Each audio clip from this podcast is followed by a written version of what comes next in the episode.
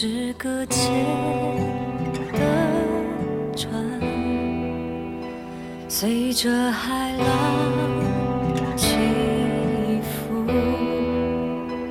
我的力量渐渐消失。人们给的亲爱的弟兄姐妹，大家早安，大家好，好朋友们，啊、我们今天要来读的是《撒摩尔记下》的第十六章，我要从第一节读到十二节。大卫刚过山顶，见米菲波设的仆人喜巴拉着备好的两匹驴，驴上驮着两百面饼、一百葡萄饼，啊，一百个夏天的果饼，一皮带酒。来迎接他。王就问喜巴说：“你带这些来是什么意思？”喜巴说：“驴是给王的家眷骑的。”饼啊，面饼和夏天的果饼是给少年人吃的，酒是啊给在旷野疲乏的人喝的。王问你主人的儿子在哪里呢？喜巴回答王说：“他仍在耶路撒冷。”因他说：“以色列人今日必将我父的国归还我。”王对喜巴说：“凡属米非波设的都归你了。”喜巴说：“我叩拜我主我王，愿我在你眼前蒙恩。”大卫王到了巴户林，见有一个人出来，是扫罗族基拉的儿子，名叫示美。他一面走一面咒，又拿石头砍大卫王和王的臣仆，众民和勇士都在王的左右。示美咒骂说：“你这流人血的坏人，去吧去吧！你流扫罗全家的血，啊，这个接续他做王。耶和华把这柜这罪归在你身上，将这国交给你的儿子啊亚沙龙。现在你自取其祸，因为你是流人血的人。”席鲁雅的儿子亚比筛对王说：“这死狗岂可咒骂我主我王呢？求你容我过去割下他的头来。”王说：“希鲁雅的儿子，我与你们有何关涉呢？他咒骂是因为耶和华吩咐他说：你要咒骂大卫。如此，谁敢说你为什么这样行呢？”大卫又对亚比筛和众臣仆说：“我亲生的儿子尚且寻索我的性命，何况这便雅悯人呢？由他咒骂吧，因为这是耶和华吩咐他的。”或者耶和华见我遭灾，为今日被这人咒骂，就施恩于我。思翰给我们分享。好，谢谢杨姐。那各位弟兄姐妹，大家平安。好，今天我们一起要看的是《沙姆尔记下》第十六章。那呃，不晓得大家读了第十六章以后有什么样的呃感觉呢？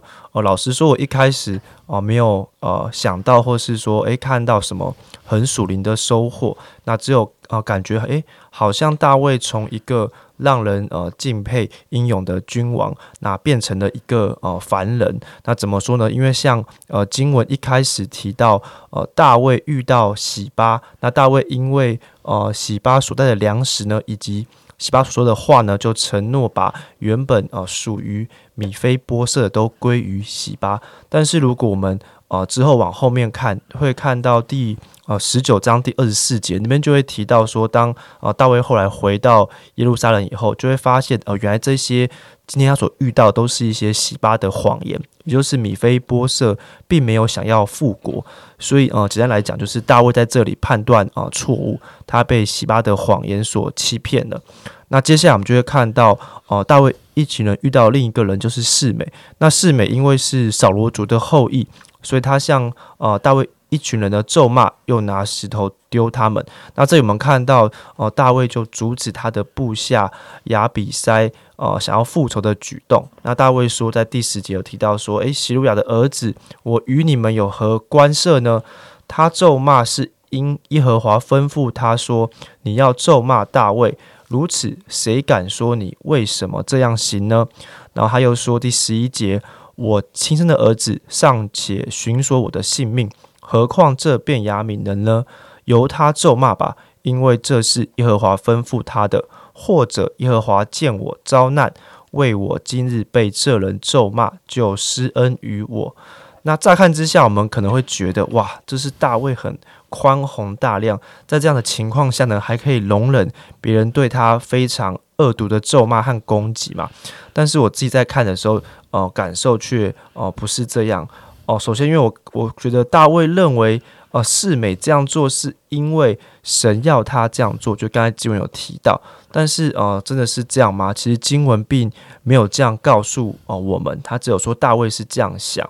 所以我自己觉得，反而其实是大卫的罪恶感啊驱使他这样想。可能他想到哦，过去当他呃犯下奸淫和杀人罪的时候，神说的惩罚就是神说刀剑必永不离开你的家。而现在似乎就是啊惩罚的时刻，所以任何不好的事情呢，一定都是神的意思，都是神要对我哦犯罪的惩罚。但是事实是是这样，其实哦不一定，或说哦不知道哦。不仅如此，大卫也希望在神面前采取苦肉计，因为第十二节说，或者耶和华见我遭难，为我今日被这人咒骂。就哦施恩于我，其实我怎么想都不觉得这个是一个很健康的一个想法啦，反而很像是一种在神面前就是讨拍拍啊，就是或者说啊，我都这么惨了啊，都是你你一惩罚我就诶，这样我现在很可怜这样，所以你现在可以再施恩于我这样，那当然其实都是。我的推论啊，所以我也不敢讲，就是说哦，一定是这样这样子。但是其实底线是什么？底线是，其实大卫的心中啊，绝对没有真的放下原谅世美对他的这些羞辱。因为如果我们往后面一卷书，就是列王记上面第二章的八到九节，就大家空可以看一看，就是他其实记录了就是大卫最后的遗言，就是跟所罗门的呃个遗言的话，他对所罗门说。啊，你不要以世美为无罪，你是聪明人，必知道怎样待他，使他白头见杀，流血下到阴间。这样就是说，叫他叫那个呃世美，就是要不得好死啊，就是叫所有人不要忘记这样子。那在大卫早期的生涯，大卫我们可以看到嘛，大卫有很多求问神，神有也有很多次跟大卫说话的记载。但是从呃大卫犯下奸淫与杀人罪之后，其实这样的记录就哦少了很多。那大卫也陆续做出一些让人呃有疑虑的决定啊，似乎大卫的晚年并不像他的早年那样让人赞叹。所以我心里就想说，诶，那我自己有比大卫好吗？诶，其实好像没有诶，因为我并不像大卫那样的勇敢，可以跟巨人战斗。那我对神的体会其实也没有像大卫那么深。因为大卫有写出很多很多的呃诗篇，是很令人觉得很了不起的。所以，如果像大卫那样的人都还有许多软弱的话，那何况是我呢？我岂不是会比大卫还惨这样子？但是当我想到，诶，最后大卫，虽然现在大卫是这样，但是最后大卫依然是被后世所敬仰，甚至耶稣选择是他的呃后裔，是大卫的子孙，我才发现。到头来，原来一切都还是神的怜悯与保守。就算大卫好像现在被洗八片了，就算大卫其实心中可能一直都没有放下世美，但是神怜悯大卫的软弱，神知道大卫性格上的缺陷，但是神既然拣选大卫，就保守大卫到底。就算大卫放下这些错误，但因着大卫总是有一个回转向神的心，神认定大卫就是一个合他心意的君王。这在后面我们会看到，就是大卫是一个被神认定是合他心意的君王，所以这带给我很大的呃盼望。我没有像大卫那样的勇敢，那我性格的问题也不一定比大卫少，是很我就算很努力，也不一定就可以改变的。但是原来从头到尾都不是我有哦多能干，我有多优秀，而是神定义要怜悯和拣选我们。也因此我知道，就算我可能有时候做的决定不好，有时候呃可能我的老我还是一直影响我，但是我的神会保守我。所以我也鼓励啊各位弟兄姐妹和我自己，无论我们觉得我们最近的状况呢是好是坏，只要我们是哦相信耶稣的人，就要相信啊神必怜悯。保守我们到底，也因此我们在面对生活哦，总是有盼望的，因为神永不离开。那这是我今天的分享，谢谢。嗯嗯，是的，思翰说着说着，我心里真的感到无比的感动啊，觉得好像有句话说盖棺论定嘛。好像人的一生真的会发生非常多的事。有时候我们啊、能够贴神的心啊、做神讨神喜悦的跟随主；有些时候啊、连我们自己都不想原谅自己。特别思翰提到的罪恶感这三个字，诶，这个好像真的抓住我的眼目。我在想，今天呃，在这一篇的呃这个这一章的信息的里面，到底谁是主角呢？而这个主角啊、在这一个人生的关键时刻，他用什么来生活？用什么来决定？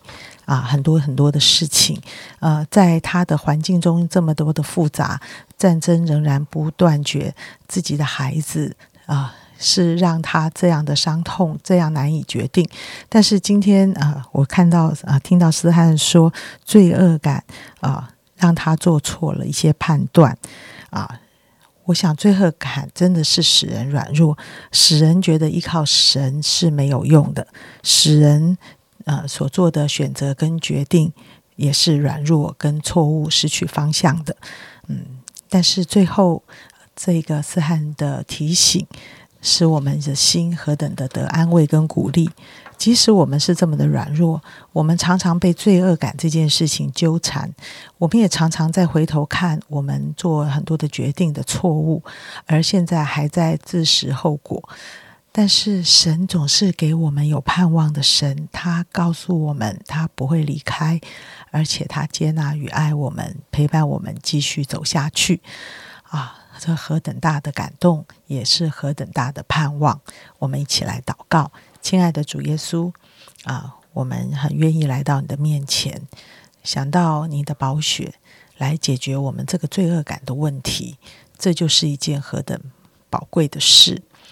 主啊，我们的一生，在我们盖棺论定的时候，我真不知道神会觉得，哎，杨明明是一个忠心的人，或者杨明明呃是一个公义的人，杨明明是一个体贴神心意的人，还是杨明明这一生就是被罪恶感缠绕的人，没有真正相信十字架的恩典啊！亲爱的主耶稣啊，我真是巴不得在你的恩典中，使我脱离罪恶感的控告，使我啊能够。珍惜耶稣基督的生命为我的啊、所做的一切错误而付上了代价，使我可以重新开始，使我可以做一些正确的决定，不再被这个罪恶感困扰着我们的心。谢谢主祝福的弟兄姐妹，今天是一个得胜的日子，是一个放下罪恶感，在神的恩典中得自由的日子。谢谢亲爱的主，祷告奉耶稣基督的圣名，阿门。